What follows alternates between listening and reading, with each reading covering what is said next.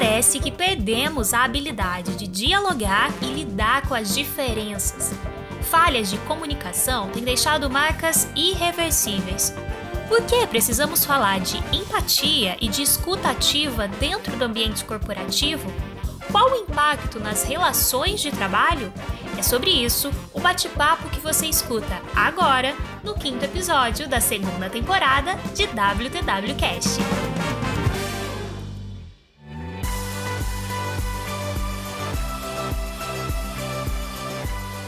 Começando mais um podcast, o nosso WTW Cast. É aqui que a gente coloca as nossas ideias, os nossos valores, é aqui que a gente conversa sobre as coisas que a gente acredita. Aliás, o Welcome to More não é sobre esse amanhã tão distante, não é sobre futurismo. A gente não quer falar sobre o que vai acontecer nos próximos 20 anos, a gente quer falar sobre o que está acontecendo nos próximos minutos. É aquilo que a gente pode mudar, é onde a gente pode agir, é aprender e começar a se comportar de uma maneira diferente para construir esse mundo que a gente tanto sonha. E hoje o tema é discordar sem brigar. Esquecemos como faz? É isso, cara? É isso mesmo, Flávio. Um tema novo que a gente ainda não tratou na Welcome Tomorrow até agora. Mas agora nessa segunda temporada aí, falando sobre o futuro das emoções, o presente das emoções, como você falou, né, Flávio? É, a gente está trazendo esse tema que eu acho que é super relevante a gente falar sobre diálogo, sobre escutativa, sobre empatia, sobre comunicação não violenta. Acho que vai ser um bate-papo bem interessante, bem relevante para gente e para quem está ouvindo a gente aí no podcast também.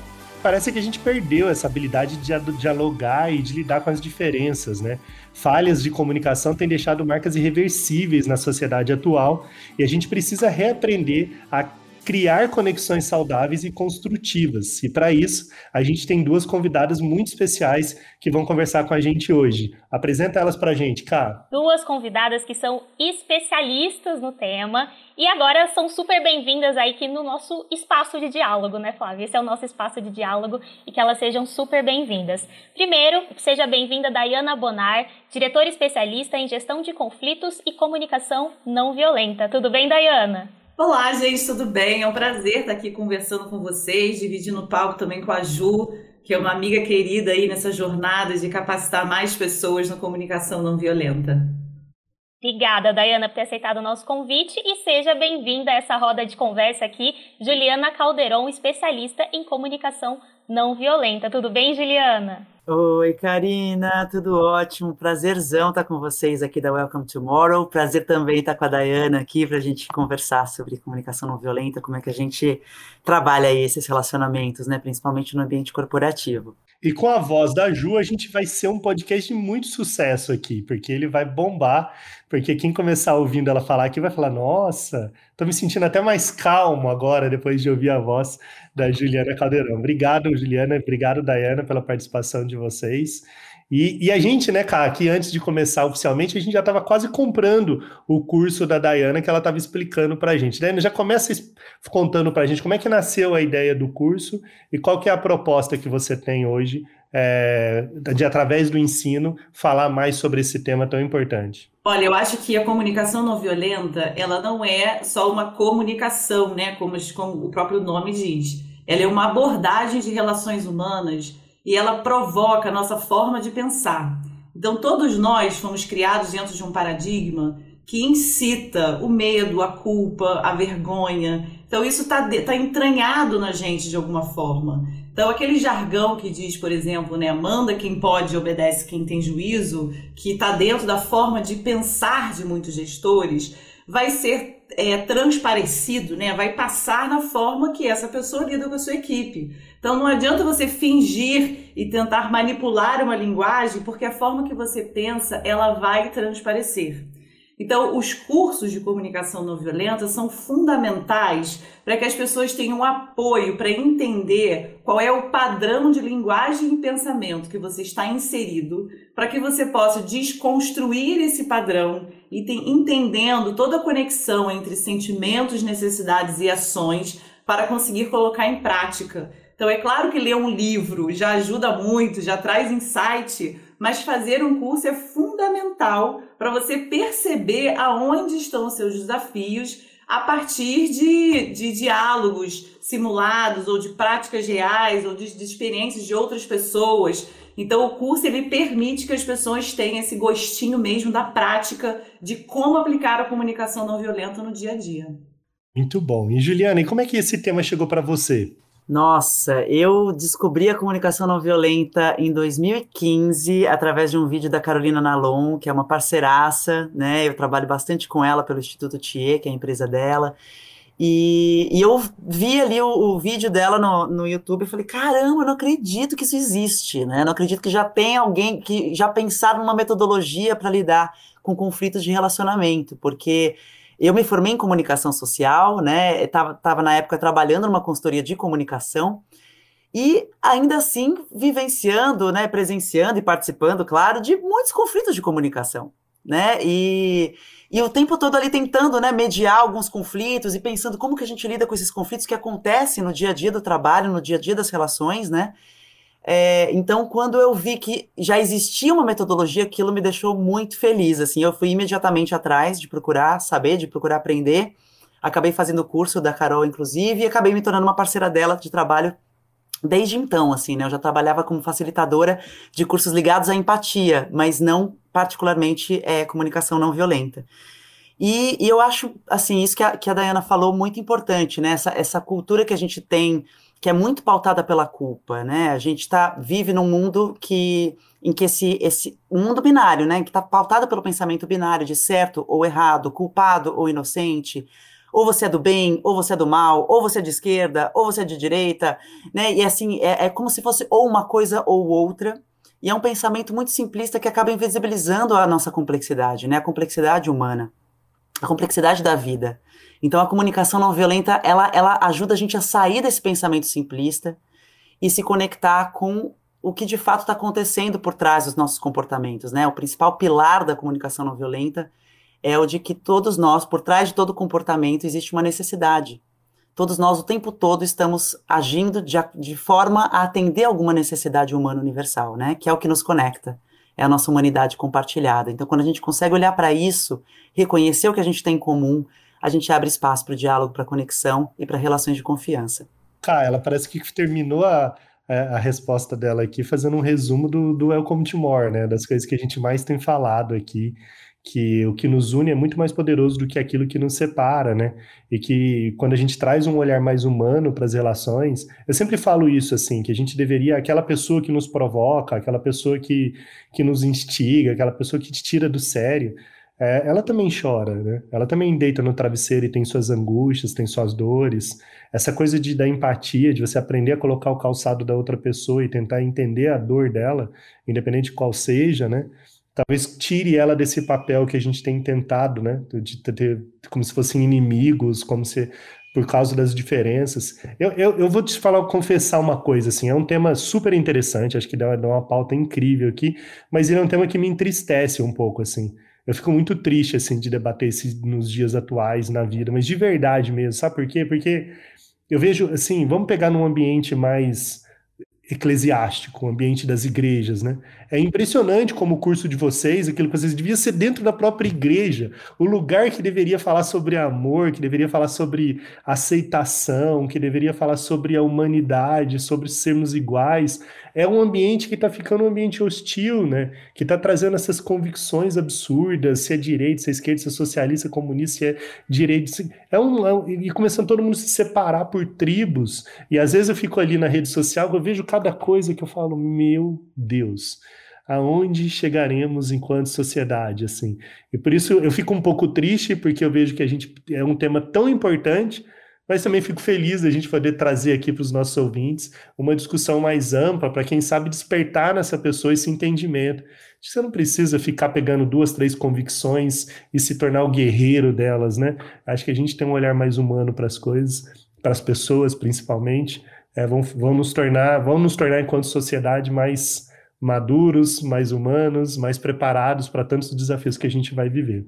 Cá, quando você desenhou essa pauta, você começou a lá, tem uma série de perguntas que você colocou aqui para a gente discutir hoje, você também deve ter ficado bastante instigado, assim, né? Um tema que a gente não trouxe ainda no Welcome Tomorrow com força nos nossos debates, nos nossos conversas, Mas é um tema muito necessário, né? Muito necessário e acho que foi importante trazer para a roda e para esse último episódio, a gente está no último episódio dessa segunda temporada sobre o futuro das emoções, que é um tema muito importante quando a gente coloca no ponto de vista das empresas e do, me do meio corporativo, né? Você falou muito do nosso ponto de vista dessas todas essas é, polarização que está acontecendo no mundo em geral, né? Mas quando a gente fala de diálogo e de uma boa comunicação do ponto de vista das empresas também é fundamental. Tem até uma pesquisa é, que eu estava vendo da Harvard Business Review, que foi publicada no final de 2020, no final do ano passado, onde 69% dos gestores é, falaram que não se sentem à vontade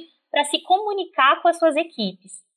Então, olha a lacuna do que a gente está falando, né? Quase 70% dos líderes, dos gestores, não se sentem à vontade para se comunicar com as suas equipes. E aí, quando a gente fala de se comunicar, a gente está falando que eles não têm conexão, né? A conexão com a equipe está fragilizada, né, Flávio? Você não acha também, fazendo uma pergunta é, muito interessante essa pesquisa que você trouxe, mas também não é um pouco por causa dessa politização do, da, da, questão da vida, assim, das coisas, o que é certo, o que é errado, a gente não sabe mais a forma de falar. Olha, vocês falaram tantas né, informações e cada informação me vieram vários casos reais assim para comentar. E eu trabalho há 10 anos facilitando comunicação não violenta dentro de instituições multinacionais. E o que eu vejo às vezes é não só falar errado ou falar de, de forma violenta, mas é o não falar, é o calar, é o não saber lidar com conflitos. Isso não acontece só entre diretores e suas equipes, mas acontece também entre diretores de alta hierarquia. Então, eu estou fazendo a mediação de conflitos de uma multinacional agora com duas pessoas que assumem cargos estratégicos importantíssimos. E o conflito que perdura já há anos causa impactos em suas equipes e um ambiente tóxico e desistência e, falta de retenção né, desses, desses talentos. Então, através da mediação de conflitos, ficou muito claro que a ausência da comunicação e eu querer evitar esse conflito, eu não saber como fazer esse approach, como chegar nessa pessoa, quebrar esse gelo, começa a criar estereótipos, né? A nossa cabeça ela quer julgar o tempo inteiro, compartimentar e fazer sentido de acordo com a nossa própria lógica. Então, se eu não me comunico com a Ju que trabalha comigo e ela faz qualquer coisa que eu não tenho certeza, eu vou criar uma interpretação sobre isso. Eu vou falar, ah, ela não se importa, ela é arrogante, ela é grossa, ela é agressiva, as pessoas acham que ela é agressiva, e eu engesso essa minha interpretação e meu julgamento como se ele fosse real. E é assim que começa a ser construído o que a gente chama de figura do inimigo. Então eu não vejo mais a Ju, o que eu vejo é o meu julgamento sobre ela. E da mesma forma que eu estou fazendo isso, ela também estará fazendo isso sobre mim. Então, é essa criação dessa imaginação descolada da realidade piora e dificulta demais a resolução de conflitos. Por isso que às vezes a mediação de um terceiro é importante, justamente para ajudar essas pessoas a desconstruírem esses julgamentos e falar, não, mas espera aí, qual foi a ação específica, né? Então a CNV ela trabalha muito separando o fato observado concreto da minha interpretação sobre esse fato e para que as pessoas tenham espaço para falar como foram impactadas, como ficaram chateadas e tristes e frustradas. Então falar sobre sentimento, principalmente no ambiente corporativo, que às vezes é visto como um tabu, é essencial para você criar um clima de confiança, de conexão, de perguntar, né? E intenção é diferente de impacto. Às vezes eu tenho uma intenção maravilhosa e chega totalmente atravessado na outra pessoa. Então, com esses dois diretores dessa empresa, a prática deles é: olha, estou fazendo isso com a intenção de. Como que está chegando até aí? Então, é meio passo a passo, é meio didático para conseguir introjetar essa forma de entre o que eu julgo de você e o que você é e o que aconteceu, eu tenho espaço então a gente entra nesse espaço com o que a gente chama de curiosidade empática, de investigação, de querer saber o que aconteceu, ao invés de vir com um julgamento que cola na realidade como se, como se fosse a única coisa possível, sabe? Pois é, né? O, o próprio Marshall Rosenberg, é, que sistematizou a comunicação não violenta, ele mediou conflitos de todos os tipos, mediou inúmeros conflitos de guerra, inclusive, E ele costumava dizer que ele não, não conhecia ambiente tão violento quanto o ambiente corporativo. Porque enquanto numa guerra a violência ela é pontual e explícita, né? Ela está ali para todo mundo ver, está acontecendo, é um horror, né? Espero que a gente nunca, nunca precise passar por isso. É, no, no meio corporativo, no ambiente organizacional, a violência ela tende a ser constante e implícita. Justamente porque é, a gente é educado a sublimar os nossos sentimentos, né? A não levar os nossos sentimentos para o trabalho, né? Como se isso fosse possível, como se fosse possível a gente ir só o profissional trabalhar, né? A pessoa fica guardada em casa. Agora já está todo mundo em casa mesmo, né? O profissional e a pessoa. Mas é, é muito difícil. Então, o que, que acontece? As pessoas sublimam, elas guardam, elas evitam o conflito.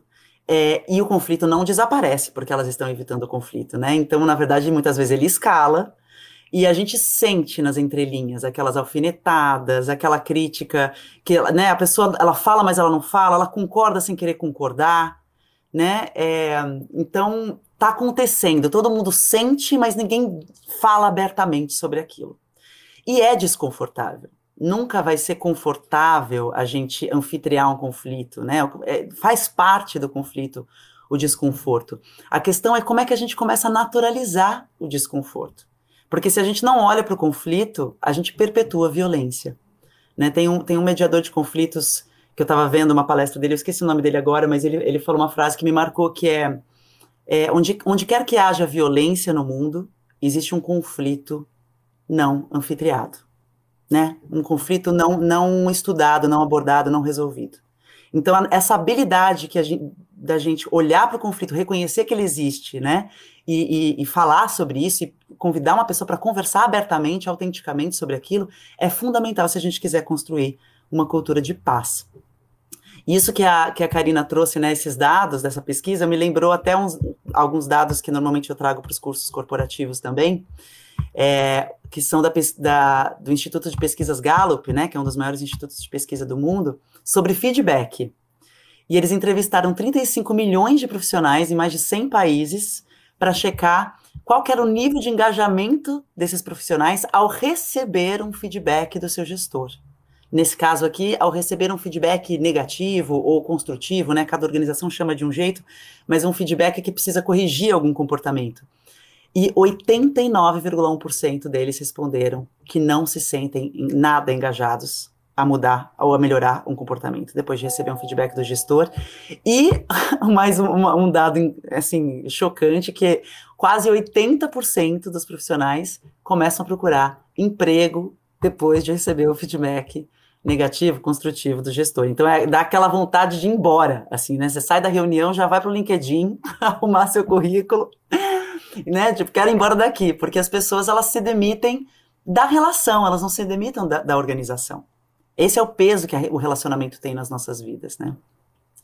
Então, realmente, eu entendo que os gestores se sintam receosos de ir para uma conversa de feedback. É uma conversa que é, envolve muita vulnerabilidade, é vulnerável para os dois lados, porque a gente sabe que a gente não foi educado para oferecer feedbacks ou para ter conversas, né? Porque o feedback deveria ser um diálogo, uma conversa, não, não uma fala unidirecional, né? É, a gente sabe que a gente não teve essa educação. A gente sabe que muitas vezes a gente vai falar e a pessoa vai ficar magoada e a gente vai acabar ofendendo. A gente vai, como, como o Flávio mesmo disse, né? Às vezes a gente vai falar uma coisa que vai soar, enfim, né? Que já não, não é mais para dizer, não pode mais dizer.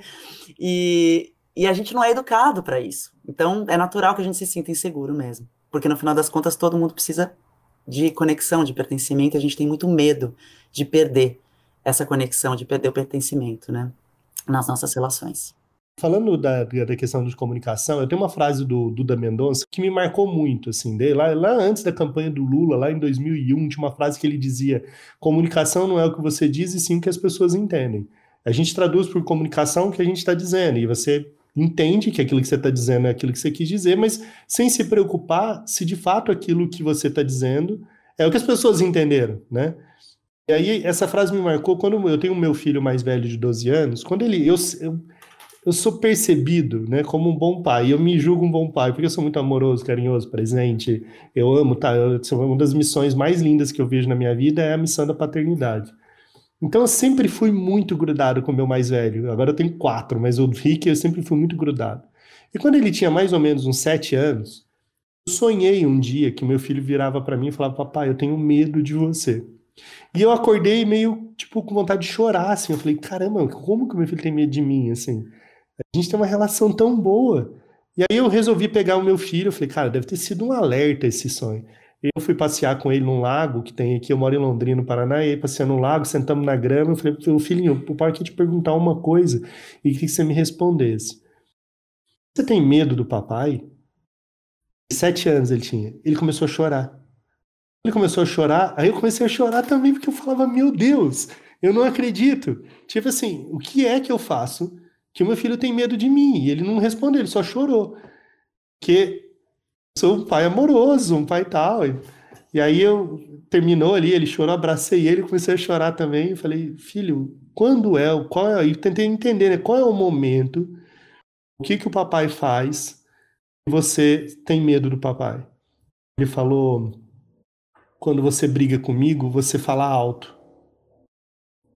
E assim, sabe, depois eu fiquei fazendo uma reflexão sobre isso, por isso que eu falo que comunicação não é o que você diz que as pessoas entendem. E que se eu entrevistasse as pessoas próximas de mim, minha esposa, qualquer pessoa, e perguntasse, você acha que eu grito com meu filho? A maioria diria não. A maioria diria não. Mas para o meu filho, a minha alteração do meu tom de voz amedrontava ele. Eu fico com vontade de chorar só de lembrar disso até hoje. E, então não era o que eu estava querendo dizer, entendeu? Eu, eu podia não estar tá gritando com ela, ah, tá. mas só o fato de eu mudar o meu tom de voz, a comunicação que chegava no coração dele era de violência, de, de medo. Ele ficava com medo do pai dele. Nossa, aquilo me derrubou demais. Aí eu estou dizendo isso para falar assim, meu, como que a gente precisa aprender, sabe, nas relações e na vida porque às vezes é um tom de voz que para você é completamente natural, mas que a mensagem que chega para outra pessoa é uma mensagem de violência, né? É de, de, de um tom mais agressivo. Eu vou até pegar esse gancho, Flávio, do aprendizado e perguntar para a Dayana, assim, como fazer essa virada dentro das empresas, dar esse primeiro passo para o aprendizado, né? Não só dos gestores, mas de todos os profissionais envolvidos na empresa. Como a Juliana falou, há um gap de você não saber como dizer, quando, como dar determinado feedback, e do outro lado também a gente não está preparado para escutar certas coisas, né? Então, como começar esse movimento e abrir espaço para esse diálogo mais construtivo, mais empático dentro das empresas? Primeiro, assim, achei a resposta do seu filho maravilhosa, porque ele falou: quando você fala, quando você briga, você fala alto. Então ele não te julgou, né? Ele colocou exatamente o fato que você faz, e então você pode ter noção que a sua intenção era uma e o seu impacto chegava diferente. E isso acontece em todas as relações. Então, quando a gente fala de dizer exatamente o fato que aconteceu, que é a observação sem julgamento, é essa prática de, ao invés de virar para a pessoa num feedback ou numa comunicação e dizer que ah, esse trabalho está mal feito, você nunca chega na hora, é, você não é um bom profissional, isso tudo são os nossos rótulos jogados na pessoa. O que exatamente que essa pessoa faz que, que, que gatilha esse julgamento em você. O que, que é ser um mau profissional? Isso não está claro. Então a gente precisa evitar essas palavras de julgamento que levam a afastamento, que criam uma barreira do outro lado e tentar ser pensar fatos específicos. Tinha reunião de equipe, você chegou 30 minutos atrasado, o relatório que você fez tinha um erro de português, aquela reunião de equipe que você conduziu, as pessoas não entenderam as suas instruções. Então, o que, que exatamente esse profissional precisa saber para que ele desenvolva as suas competências técnicas ou emocionais para ser melhor como pessoa e como profissional? Então, a gente trabalha muito a assertividade com empatia. Esse assunto é muito interessante pelo seguinte: se eu sou uma líder que eu sou, entre aspas, empática demais e eu não consigo, consigo pontuar aquilo que não está bom na minha equipe, eu não vou ajudar essa pessoa a se desenvolver. Então, no exemplo que está no livro Assertividade com Empatia, da Kim Scott, e ela é uma executiva do Vale do Silício para Netflix, Apple, etc., ela falava que numa das startups que ela fez, tinha um profissional que era muito ruim, o Léo. Os relatórios não estavam bons, o que ele fazia não era legal, mas ele era muito fofo. Ele era essas pessoas adoráveis, sabe? E ela não conseguia dizer para ele, porque ela não queria desagradar. Ela tinha medo de chegar de forma atravessada. a equipe começou a falar com ela, cara, por que, você aceita isso dele? Eu tô tendo que usar o meu tempo de trabalho para ajudar ele, porque ele é incompetente, sabe? É possível. E aí, um ano depois, ela foi ter uma reunião com o Léo para demiti-lo. E ele ficou muito chateado e virou para ele e falou: Por que, que você não me disse isso antes? Você me privou da oportunidade de desenvolvimento. Então, quando eu peco por esse extremo de não falar porque eu não quero desagradar, porque eu quero ser legal, é um pecado no sentido de roubar essa oportunidade. E do extremo oposto, se eu sou assertiva demais e pontudo do jeito que for, eu vou ser chamada de grossa, né? Vai chegar de forma agressiva. Então, a empatia com a assertividade, que eu acho que é uma competência que todo líder precisa desenvolver, é, em primeiro lugar, mostrar que eu me importo com você sabe? Falar, Ju, eu tô te chamando aqui nessa reunião porque eu me importo com você, porque eu vejo o seu esforço, porque você é importante para essa equipe, sabe? E tem algumas coisas que eu acho que podem ser melhores. Então eu queria trazer isso para você. Então eu vou mostrando para Ju que eu realmente me importo. E é importante que seja genuíno, você não vai fingir que você se importa com alguém, porque não funciona, porque a pessoa tem umas antenas, né? Que a gente capta o que a pessoa está querendo dizer com aquilo. Então, quando em qualquer conversa difícil eu começo dizendo eu me importo, essa pessoa já vai receber isso de outro lugar.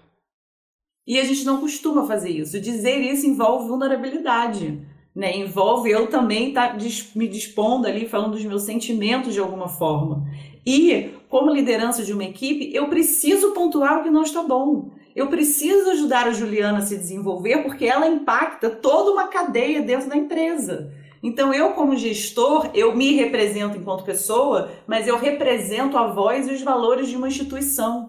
E eu preciso zelar que esses valores sejam vivos na organização e que sejam coerentes com aquilo que a organização prega. E os funcionários, colaboradores, precisam saber disso. Então, desde o momento de uma contratação profissional, quanto mais clareza eu trouxer para esse profissional, como o clima da empresa funciona. Desde, gente, olha só, aqui é sob pressão, aqui aparecem umas coisas que caem do céu, de repente tem que parar tudo que está fazendo e resolver esse pepino, sabe? Assim, as ordens de prioridade mudam o tempo inteiro, às vezes a gente fica confuso mesmo, você se sentir perdido, pode pedir ajuda. Porque eu já trabalhei em lugar assim, isso gerava muita frustração, porque a pessoa entrava achando que ia ser um ambiente super organizado e linear, e não é.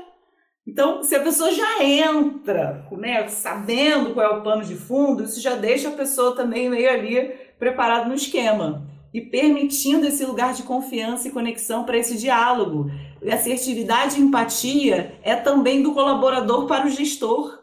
Isso também precisa acontecer, né? Quais são os nossos bloqueios enquanto pessoas da equipe que não conseguem falar com esse chefe? Cara, não gostei da maneira que você falou comigo. Eu não gosto, eu fico chateada quando eu chego aqui, você nem olha para minha cara e não me dá bom dia, sabe? Então, é, esses incômodos também precisam aparecer para que a conexão se fortaleça, para que tenha confiança, conexão, empatia e tudo isso que a gente está abordando aqui hoje. Perfeito. E, e, e, a escuta, né? Assim, a importância da escuta, porque quando a gente fala de empatia, empatia é uma palavra tão gasta, né? A gente fala tanto de empatia, a gente precisa de empatia, falta empatia. Mas muitas vezes as pessoas, a gente não sabe como demonstrar empatia. Né? A gente pode até sentir empatia, mas a gente não sabe como demonstrar. E, e na, na, conversa, principalmente né, numa conversa de feedback, em que um gestor vai oferecer um feedback para um colaborador, o que acontece muitas vezes nas organizações, que a gente escuta muito, é que não existe uma conversa, né? Existe um feedback que chega unidirecional do gestor para o colaborador, muito pautado se ele está certo ou está errado, se é bom ou ruim. É, muitas, muitas vezes acompanhado de uma interpretação, de um julgamento, né? Como, por exemplo, você não tem controle emocional, como, por exemplo, você não está tendo responsabilidade com o projeto, que são coisas que parecem muito grandes, a pessoa fica, o quê? Como assim? E já se sente injustiçada também, né? É, e, a, e, a, pessoa acaba saindo dessa reunião, dessa conversa, muitas vezes sem entender exatamente onde ela, como ela pode melhorar né? O que, que, exatamente aconteceu? O que exatamente ela fez que fez aquele gestor é, chamar ela para dar aquele feedback? Como ela pode fazer diferente? Né? E muitas vezes também um incômodo gigantesco por perceber que o gestor não está curioso por entender o contexto em que ela está inserida. Porque às vezes ele não sabe o que está acontecendo na área, ele só chega com feedback pronto. E ela escuta aquele feedback e fala: tá, mas é que você é que não, mas não, não tem mais, é isso, né? Então, esse espaço para ouvir, né, para escutar o outro, né? No momento em que eu vou oferecer um feedback, eu chegar sabendo que eu não sei tudo, sabendo que eu não sei por, né, por todo o contexto pelo qual esse colaborador está passando, quais podem ser as dificuldades dele, o que, que ele está pensando, o que, que ele está vendo que eu não estou vendo. Então, trabalhar muito essa curiosidade pelo outro, né? Quando, quando a gente está falando de empatia na comunicação, a gente está falando de, em primeiro lugar, né, reconhecer que a gente não sabe o que é estar no lugar do outro. Por mais que a gente se estique, e é maravilhoso que a gente se estique para tentar imaginar o que, né, como pode ser, a gente nunca vai ser o outro para saber o que é estar no lugar do outro, exatamente. Só o outro sabe.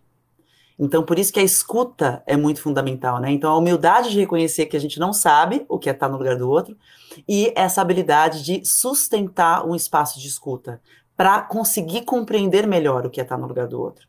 E aí a gente abre espaço para essa cocriação de acordos também, né? Porque no ambiente corporativo, é, muitas vezes as pessoas sentem que não podem ser elas mesmas, né? Que não podem expressar quem elas são, o que elas pensam. Existe muito medo de expressar, de, de expressar uma discordância numa reunião, por exemplo. As pessoas têm medo de serem punidas, né? Tem, tem medo de, de, de dizerem, de discordarem do líder, também com medo de serem punidas, né? Quando a gente está falando de corpora, corporações que têm que tem uma hierarquia muito rígida, a gente está falando de relações de poder. Em toda relação de poder existe uma insegurança, né, de alguma das partes de que possa haver uma consequência. Puxa, será que se eu falar isso a pessoa vai me punir? E a gente vive numa cultura da punição, né? Então, em que, em que quando você erra, você é culpado e culpados merecem sofrer violência, merecem sofrer punição. Então, ninguém quer assumir responsabilidade porque fica com medo de ser punido, né? De ser retalhado por isso. É, isso, essa história mesmo que você conta, né, Flávio, de você subir o tom de voz com seu filho, né, me lembra essa questão da educação. A gente pensa muito educação ainda hoje como é, que a educação ela só vai ser eficiente se houver sofrimento. A pessoa precisa sofrer para aprender.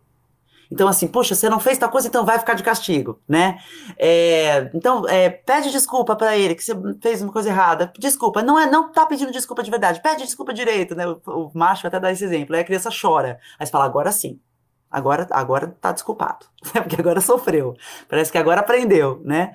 Então, toda essa cultura que é pautada na punição, ela gera muita insegurança nas nossas relações, né? Ela gera uma, uma necessidade muito grande da gente se esconder por trás de máscaras, da gente não, não se responsabilizar por quem a gente é, pelo que a gente pensa, pelo que a gente está fazendo, por medo de sofrer punição, de não ser mais aceito, né, de ser excluído. É triste isso, né?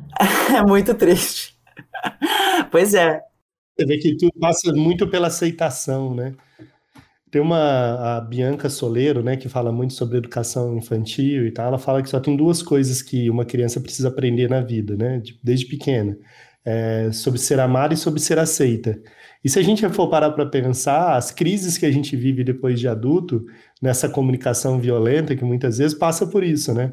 O medo de não ser aceito, o medo de, é, de não se sentir amado, não ser amado, e aí a gente vai reagindo às nossas formas. Tanto é que tem aquela história de todo mundo que já sofreu muito, né, com relacionamentos, acaba ficando muito na defensiva nos relacionamentos futuros, porque fica reproduzindo aqueles modelos que vem que ela sempre acha que vai dar alguma coisa errada, sempre vai dar alguma coisa que não funciona, e aí você tem que estar defensiva e tal. É impressionante o quanto que esse tema é instigante, assim, é um tema para a gente ficar falando horas, porque ele abre muitos portais, muitos portais para a vida, né, dos relacionamentos, com pai, com filhos, com namorado, com esposa, no trabalho, principalmente, o quanto no dia a dia, nesse mundo corporativo, a gente precisa aprender a, a dialogar, a conversar e tal, e ainda mais no ambiente de, da sociedade, né? Que a gente, se a gente puxar esse assunto aqui, né, dessa tribalização que a gente está vivendo, e o quanto que as pessoas estão agressivas, eu acho que vocês devem ter essa curiosidade, eu tenho, às vezes eu pego um post que alguém vou lá e vou ler os comentários, né? Gente do céu, aquilo, aquilo é é, um, é que se tem comunicação violenta é aquilo, as pessoas aleatoriamente entram ali num espaço da pessoa, que ela emite uma opinião dela, e porque eu não concordo com ela, é um negócio, né? Xinga e fala, e, e tudo que você pode pensar de ruim, a pessoa quer colocar ali. Por quê? Eu fico pensando na pessoa que está escrevendo. Tipo assim, a pessoa, por que, que essa pessoa está gastando energia para ir lá no post de alguém? Para criticar a opinião daquela pessoa sobre determinado assunto, né? Por quê? Então, é um tema que a gente precisa muito de que esse curso fosse um curso que saísse no horário nobre da Globo, assim, falar, vamos fazer um curso sobre comunicação não violenta para a gente conseguir atingir o máximo de pessoas possíveis, né? Flávio, tem uma coisa que teve algo que você que disse na sua fala sobre crianças, de que é um paralelo sobre coisas que acontecem no mundo adulto também que a gente não se dá conta, né? É, a gente usa muitos rótulos com as crianças, muitos. A gente fala, tá fazendo birra, tá fazendo manha, né? Então, quando a criança joga no chão, bate o pé, grita, diz não e faz um comportamento que para você é difícil de lidar. Então, em geral, comportamentos que para nós é difícil de lidar, a gente rapidamente rotula. Essa pessoa é louca, essa pessoa é sem noção, essa criança é birrenta. Mas o que será que de emoções que estão, né, que está vivo ali, que está acontecendo ali para aquela pessoa? E aí, para a criança é um caso à parte, porque o cérebro nosso, o cérebro emocional, vai se desenvolver até os 21 anos de idade. E para algumas pessoas, talvez leve muito mais tempo para se desenvolver. Então, a inteligência emocional, ela também passa por uma questão de neurociência do cérebro, né? E uma vez num curso de comunicação não violenta, uma pessoa ela disse assim: Cara, por favor, tenta me entender, apesar de toda inabilidade que eu tenho de me comunicar, sabe?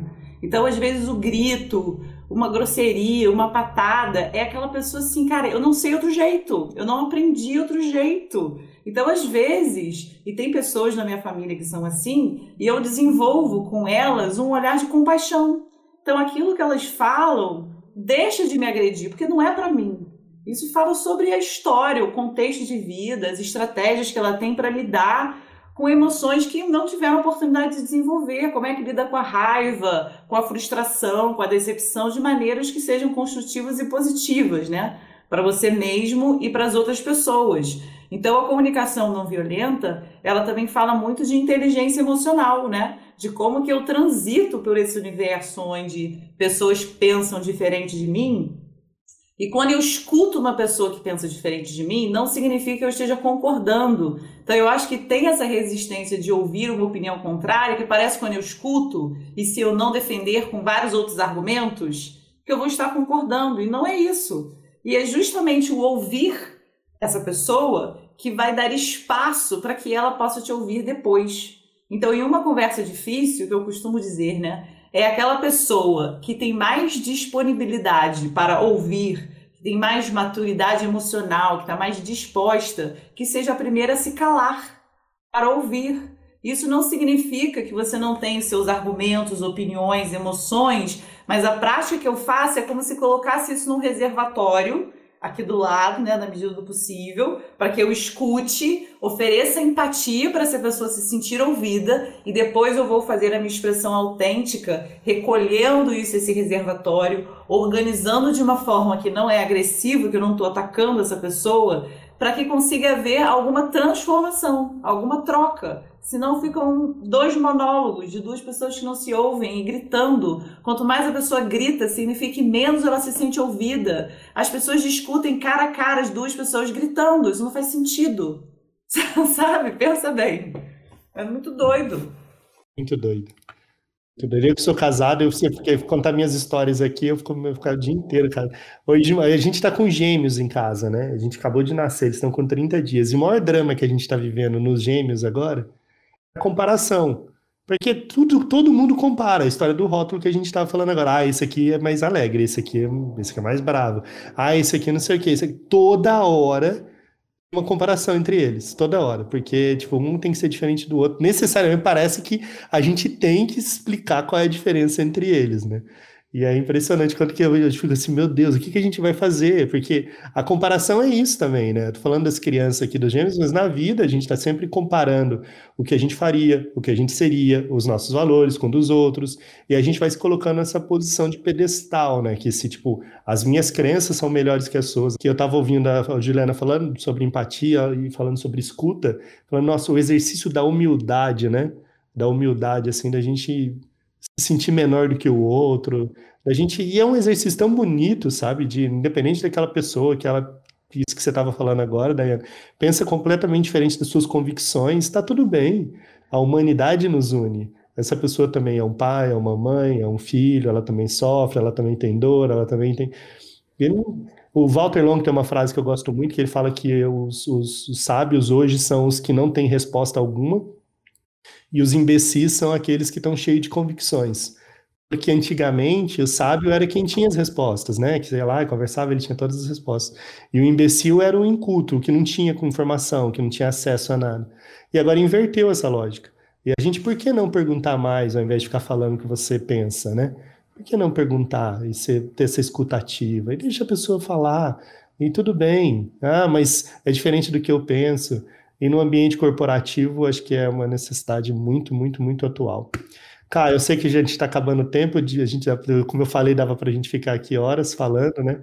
É um tema, acho que dava até para fazer a fase 2, cara, registra aí, a gente tem que fazer a fase 2 dessa conversa, porque tem tanta pergunta que a gente queria ter feito aqui para poder explorar mais esse tema, mas a gente tem um limite aqui de tempo até para, em respeito às pessoas que estão vindo nosso podcast aí, a gente tenta deixar eles bem editados, bem compactos, e a gente quer agradecer muito a participação de vocês, Dayana Juliana. Obrigado mesmo pela incrível contribuição e parabenizar vocês terem escolhido um tema tão nobre, assim, com tamanho propósito, é, para fazerem desse propósito algo tão importante aí na vida de outras pessoas. E é gostoso, né, esse sentimento que vocês têm em cada curso que vocês dão, palestra e participação, do quanto que vocês de alguma forma estão mexendo com vidas, porque quando você impacta essa comunicação, né, você está impactando na vida das pessoas.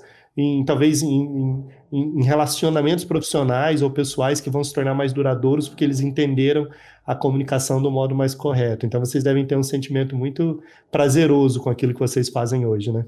Ah, é o depoimento das pessoas que fazem os cursos, principalmente os cursos mais profundos, é de um lugar de transformação muito grande, assim, sabe?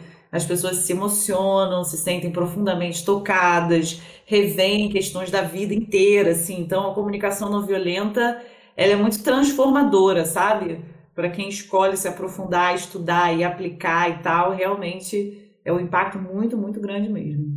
É, justamente porque a gente não tem essa educação ao longo da nossa vida, né? Não tem esse espaço reservado para a gente se abrir, para a gente falar do que a gente está sentindo, do que a gente precisa, para a gente se acolher, para a gente aprender a ser escutado e a escutar. Né? A gente tem a terapia ali, que se a gente quiser, a gente vai lá, paga uma terapia, né? Aquela uma horinha por semana, mas ter, é, cultivar esse espaço, e a comunicação não violenta ela ajuda a gente nisso, né? Não só durante o curso, mas a cada vez mais trazer né, essa, essa percepção, esse, esse espaço de acolhimento para os nossos sentimentos. Poxa, quero anfitriar isso, isso está acontecendo, quero falar sobre isso, quero escutar o outro, vamos olhar para isso, vamos ver como a gente pode conviver melhor, né? Como a gente pode se relacionar melhor.